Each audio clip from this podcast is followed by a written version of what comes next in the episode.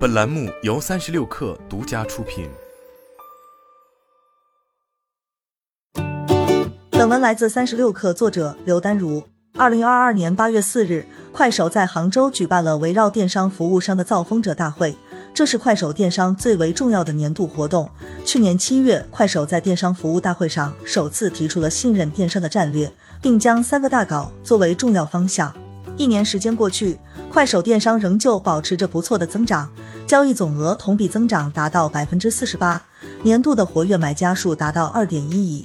月活跃的商家数保持双位数的上涨。根据今年二月 Quest Mobile 发布的《二零二一中国移动互联网年度大报告》，用户使用总时长，快手位列第三。但想要在行业整体下行的背景下继续保持增长，快手需要不断的找到新的增长点。今年年初，快手电商今年提出了大搞新品牌的策略，这是从消费人群和电商品牌层面的一次升级。而此次大会则提出了快手的另外一个变化，关于公域流量。快手电商负责人笑谷在大会上对快手生态内的电商从业者表示，自从快手推出了八点零版本之后，人们花费了更多的时间在发现页，由此一些商家的冷启动变得更加容易。笑谷以七月份小米的活动举例。小米手机的成交额百分之五十五在发现页完成，百分之四十五来自关注页。快手过往更多的强调私域流量，但对电商而言，公域的变现效率更高，公域流量也能帮助平台更好的扶持和影响商家，